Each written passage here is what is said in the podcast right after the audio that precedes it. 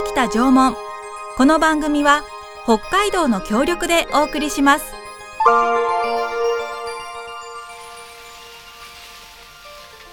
私たちが暮らすこの北海道には1万年も前から縄文人が暮らしていました豊かな自然に囲まれて森では木の実や山菜を取ったり鹿の狩りをしたり海や川では鮭やホタテなどの魚介類を取って食べていました自然の一員として争いもなく仲良く暮らしていたのです。この番組は2021年7月に世界文化遺産への登録が決まった北海道北東北の縄文遺跡群についての情報発信と1万年以上にわたり採集漁労狩猟により定住した縄文時代の人々の生活と文化をお伝えする番組です。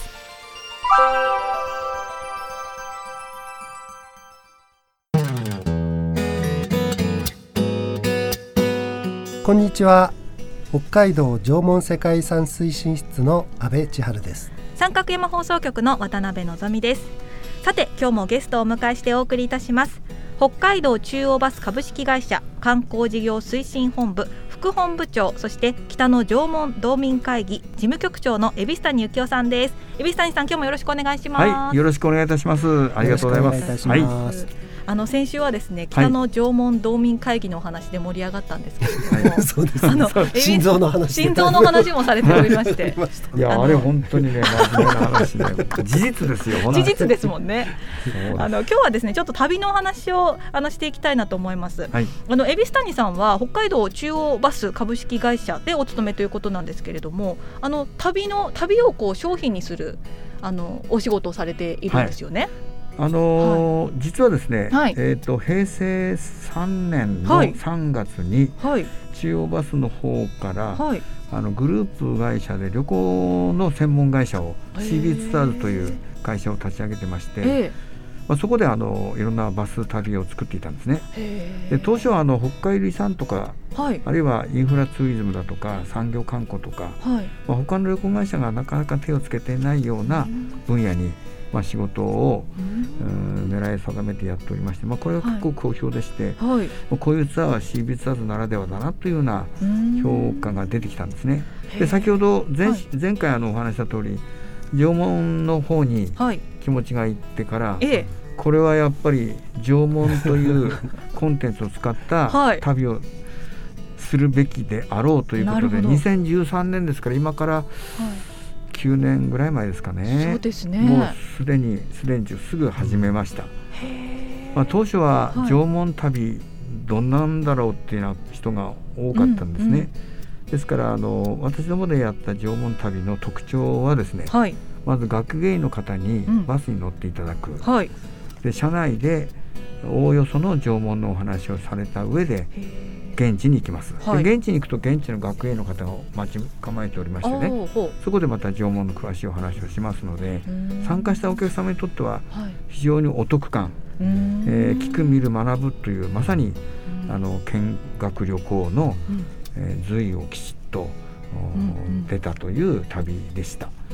まあ、それがまあ毎年十数本ずつやっておりましてで私もまあ、割とずうずしい方なんで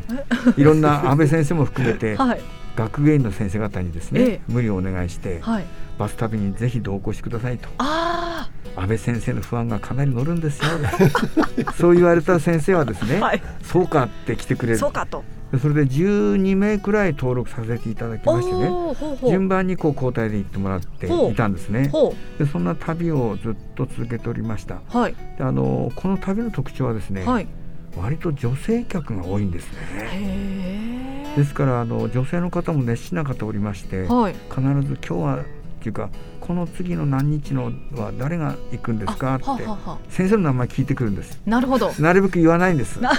言うとですね。集中しちゃった、ああの先生なら行こうとかどの子ってなっちゃうので。はいまあ、当日のお楽しみなんですけど、まあ、えー、実際にやっぱりそういったことが人気を呼びまして、まあ、何度もリピーターとなっていただいている方がいました。でもそれを数年ずつこう続いてるうちに、うん。本州の方にも目を向くようになりまして、あもともと北海道内っていうところだったんですね。当初はですね、はい、あの世界遺産にはい。登録をする候補地を中心に回ってたんですね。ほうほうでそのうち、まあ、それだけではということで東北3県と長野新潟佐渡。山梨東京四国ともう全国にありましてね、はい。で福岡佐賀の九州鹿児島、この沖縄ぐらいまで行きました。えそれをですね、はい。数年にかけて何回か年何回か行きましてね。全国の縄文遺跡を見て回りました、ですからまあ行く方大体30から40%がはい。リピーターの方でして本当に熱心にあの見学していただきましたね。そうですか、縄文に特化したはい。旅のパッケージって、はいだからその頃走りですよね日本のそうなんです中でもね。ええそうですか、ですからあの縄文旅を見に行ったって沖縄に行った時にうんうん。地元の人がうん「縄文見に来たって?」っていうのは 驚きですよ。逆に驚かれる。驚かれてる。なるほど。こんなとこに縄文ってあったかなっていうそんな、結構ねいろんなとこに行くとそういうお話がありました。だうん。から行ったお客様ははいそうよってあなたたちより私たちの方が縄文詳しいわよって 得意満面な顔で 結構ね回っていたって言いますかね。あのそれであの学芸員の先生方が同行しますので、はい、結構あの現地のうん。美術館とかですね、うん。博物館の知り合いが多いんですね。ですからうん一般の人が見に行く以上にうん。裏の方の隠れたあいいものって言いますかね。それをうんこそっと見せていただくようなねそんなこともあの特典があってあのこのツアーいいよねっていう評判でしたね。そうえ。あのですか。特別感っていうのは旅行の中で一番大事ですよね。そうですそうです。はいこの旅行ツアーに参加したはい。おかげで、はい。特別にこういうことができたとかっていう やっぱり特別え感そうそうそうっていう。のはね。そうですね。うんこれが一番大事ですね。ねそうですか。でそう。はい。その旅行を続けていくうちにですね、はい。私ももうバスのボディにですねはい。あのカックだとか国宝の土偶のえ ラッピングバスを作ってみたりえですね、えー、すごい。もうとにかく究極のところまで バスを色塗りしながら変えながらそれを活用してですね、えまあ、全国全道、まあ、全国はほとんど現地のバスですけどもえ。全道はそういったバスで回っていました。うわー、それ見た方びっくりですね。いやびっくりしますよ。あそうのですね結構ねドライブインなんかで休憩してると、はい。その バスをバックに記念写真撮りに来る方が結構いらっしゃるんですね。そう記念になりますもんね。ねそうなんですそうなんです。そういう意味では、まあ、はい。土偶土偶って言いますか土器土偶うん。縄文遺跡を見るというこの縄文旅ですね、うん。これやってよかったなというふうに思っています。そうですか、はい。あの参加された皆さんからは、ええ。あの感想具体的になんかこういうことを言われたとかありますか？あの初めて参加した方はですね、はい。とにかくこういう解説をする先生がいるっていうのはねやっぱりものすくごく理解を早めれたとかあの物知りになったとかですね、はい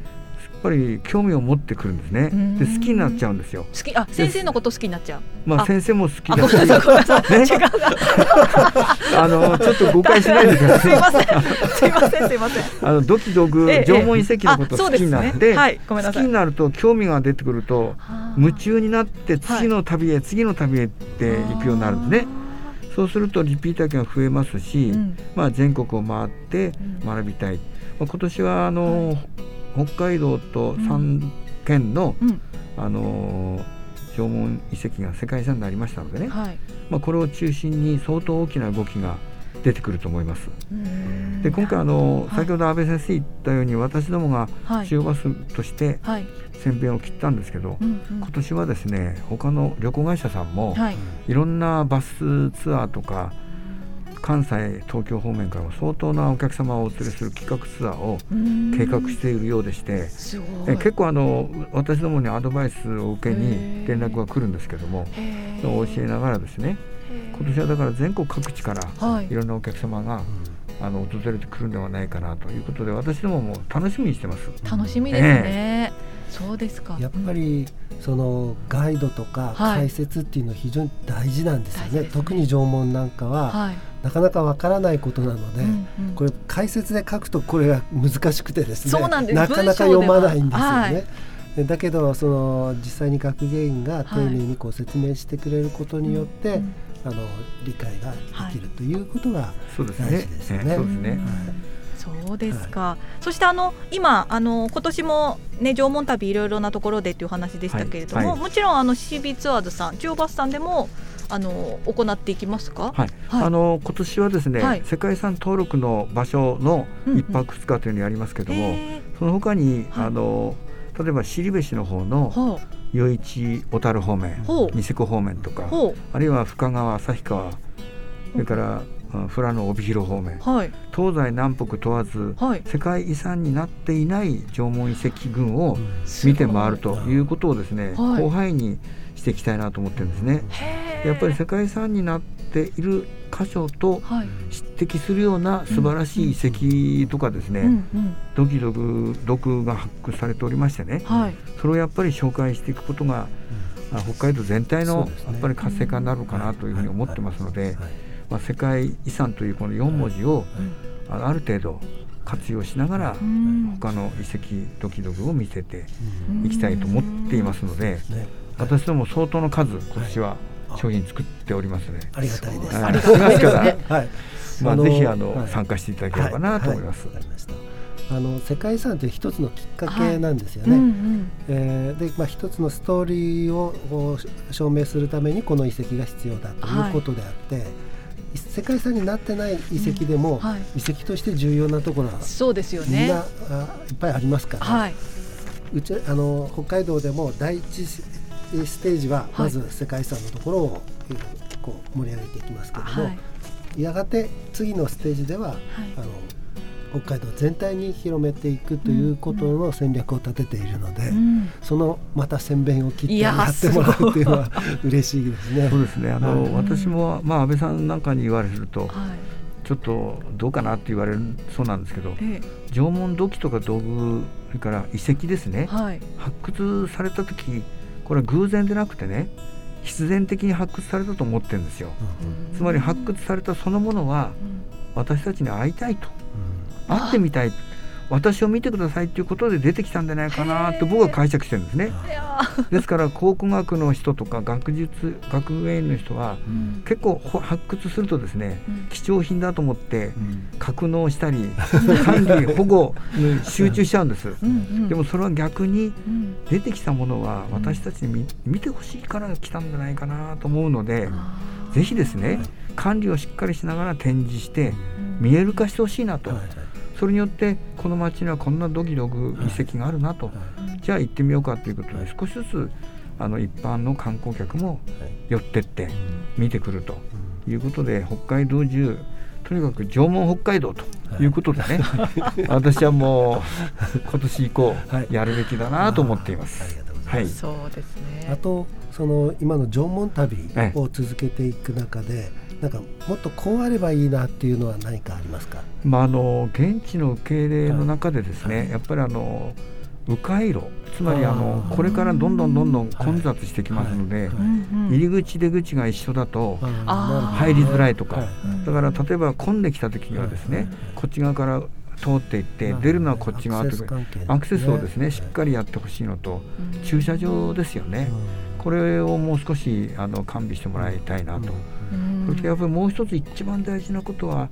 まあ、これはあのバス旅だけではないんですけども現地の語り部のその担い手ですよね、まあ、この人たち今非常に頑張っておられるんですけど各地様子見ると結構高齢者が多いんですよ、ですからできるだけ若い人たちに何とか教えていただいてですねあの少しでも若い人たちに担い手になっていただいて、そういう説明する人が増えていくと、あの個人ですっと言っても何気なく話しかけてくれて説明してくれると全然違ってくると思うんですね。ですからそんなことをですね、お願いできればなというふうに思っています。まあ、バス旅の場合はそれなりに現地にお願いして、その時間に来ていただくにはしようとは思ってますけども、そんなことがちょっとお願いしたいことかなと思ってます。わかりました。はい。課題、ね、そうですね。うん、やっぱりそしてガイド自体のそのあり方っていうのもだんだん変わってきてますから、うん。はい、その観光に、えー、そう観光客の人もこう満足できるようなガイドっていうものをスキルアップをしていかなきゃならないなというふうに思ってますね。あの昨年ですね、まあ、私ども中央バスとして、あの観光バスガイドがおりますのでね、あの実は昨年世界遺産になった北海道の全箇所にですね、えー、2回に分けて全員が、あの宿泊をしながらですね、現地視察して勉強会やったんです。えー、すごい。やっぱりガイドはそういったことを、知識を得たらそれをお客様にお話しするのが仕事ですので。それなりに自分なりにきちっと解釈しながら、しっかり自分たちのあの案内の方法を考えながらですね、あの語りできるように勉強してきてるんですね、それもやっいう我が社の独特の自慢の。そうですね、はい、これはぜひですね 他のバス会社とはちょっと違うんだというふうな講習会やったんですよね。はい、で 安倍先生にですね、あの私ののじあの、ホールに来ていただきましてね、はい、ガイド全員のとこで、はい、安倍先生に、あのデスク教育をしてもらって、バスガイドさんそうそうたるそうそうたる。バスガイドさんの前で。で安倍先生に皆さん習って、はい、その後から現地に行って、うん、またそれを学んでいくということでね。で昨年の後半秋にはですね、はい、その講習教習やった結果、うん、あの数名のものが実際にお客様を乗せて、はい、あの縄文旅行きました。やっぱりですね私もつい引率したんですけどもさすがに彼ら商売彼女たちは商売ですからきちっともう的確な説明をできましたね。だからあれは例えばあのさっき言った学芸員の方とかね語り部の方がいらっしゃらない時でもうちのガイドがある程度できるようになってるなと、そうですね、あの現地のガイドさんとそれとスルーガイドってトータルでやるガイドさんって、やっぱり別でいいと思ってるんですよね。だからバスガイドさんがその全工程を通したあのガイドをやりやりながら、あと現地のガイドさんは、さらに詳しくそこでやるっていう形ができればいいですね。いいですよね。講習会の時も,、はい、バスガイドさんのこう目が真剣さが違うんですよ。いや本当皆さんね 覚えて帰るぞっていう。そうそうそう。初めて聞く話の人が多いもんだから、興味もやっぱり心身でね、結構真剣に聞いてくれましたね。ね。楽しかった質問も結構出てましたしね。へえ、いやこういうふうにして縄文が広がって、そうですね。いってほしいですね。旅行の中で、旅の中でその縄文が広まっていくっていうのは、一番僕理想だなと思ってますね。そうですね。そこになってくださってるのが蛭子谷さんと、はい。楽しみながら学ぶっていうのがね、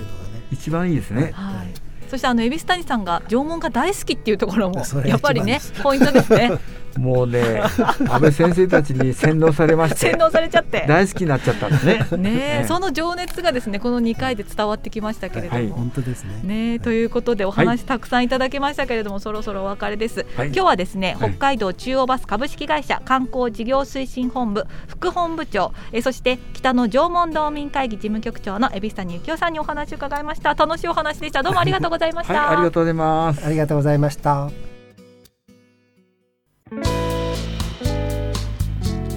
この番組ではメッセージをお待ちしております。北海道北東北の縄文遺跡群について縄文時代縄文文化について疑問に思っていること安倍先生に聞いてみたいと思うことがありましたらぜひメッセージを寄せください。メールはリクエストアットマーク三角山 .co.jp ファックスは札幌011-640-3331お手紙おはがきは郵便番号063-0841札幌市西区八軒一条西一丁目二の五。三角山放送局までお願いします。次回もお楽しみに。北北縄文この番組は北海道の協力でお送りしました。